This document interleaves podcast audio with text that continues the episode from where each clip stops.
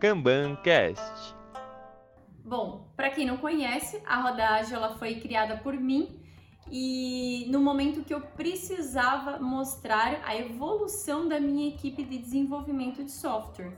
Então foi mais de um ano aí trabalhando em um tipo de assessment que me mostrasse pontos que eu poderia trabalhar com um time e como depois a gente conseguiu evoluir. Então envolveu aí vários estudos, é, tese de doutorado, é, entrei em contato com várias pessoas e aí foi uma construção em conjunta e eu vou falar agora um pouquinho para vocês sobre como funciona esse assessment que vai ajudar muito no seu desenvolvimento ágil aí com as suas equipes.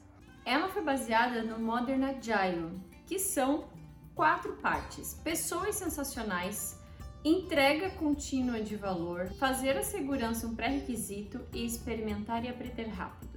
Os benefícios da roda ágil é que você pode aplicar ela com a equipe e entender quais são os pontos de melhoria que o time precisa é, trabalhar.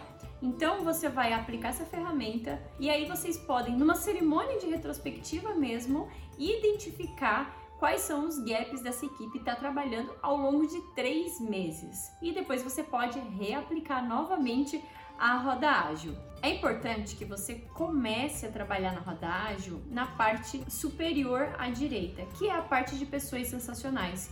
Então, no primeiro quadrante, a gente tem colaboração e comunicação, motivação e confiança, autonomia da equipe e auto-organização. Essa autonomia ela pode ser interpretada tanto dentro do próprio time ou time em relação à empresa, aí vai da equipe é definir o que, que ele quer definir a roda ágil, se é só para equipe ou é a nível de empresa.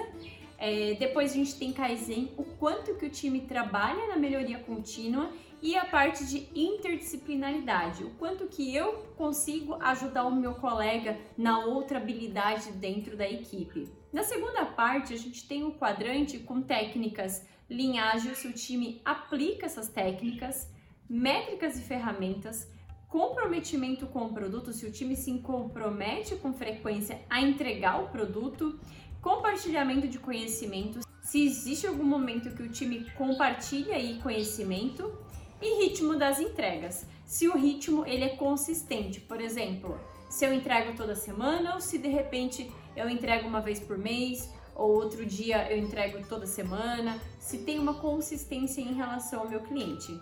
O quadrante seguinte, a gente fala sobre parte mais de engenharia, que é a parte de automações, pipeline, a parte de qualidade de ponta a ponta, práticas DevOps, práticas DDD. Então aí já entra a parte de testes automatizados. Se não cabe no seu contexto, tá tudo bem. Você pode pular ou você pode colocar algum outro ponto da parte de engenharia. Então a rodagem ela é completamente customizável, você pode adaptar para o seu contexto, basta riscar e escrever aí o que, que você entende, o que, que a equipe entende, né, que a gente tem que colocar nesses pontos.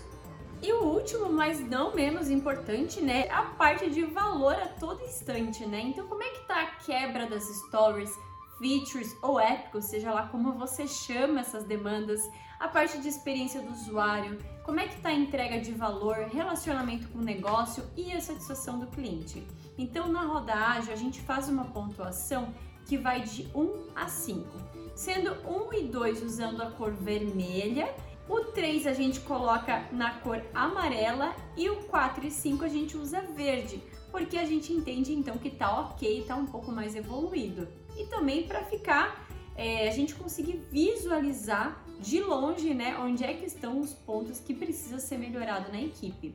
No momento que você aplica a roda ágil, é importante que o time faça votações ou entre em um consenso, né, na hora de votar aí qual é o número que vai selecionar, vai ser elegido aí em cada ponto.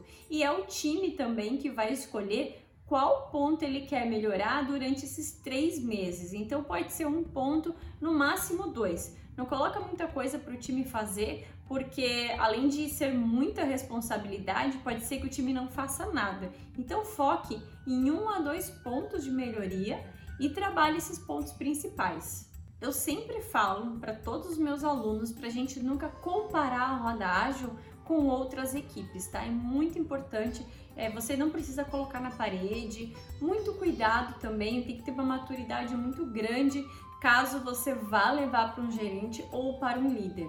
Eu costumo levar para cima somente quando a gente precisa mostrar o trabalho da agilidade, então eu já levo a roda ágil que foi tirada a foto de três meses atrás e a foto atual, então já levo o comparativo com o próprio time para mostrar os pontos que foram trabalhados.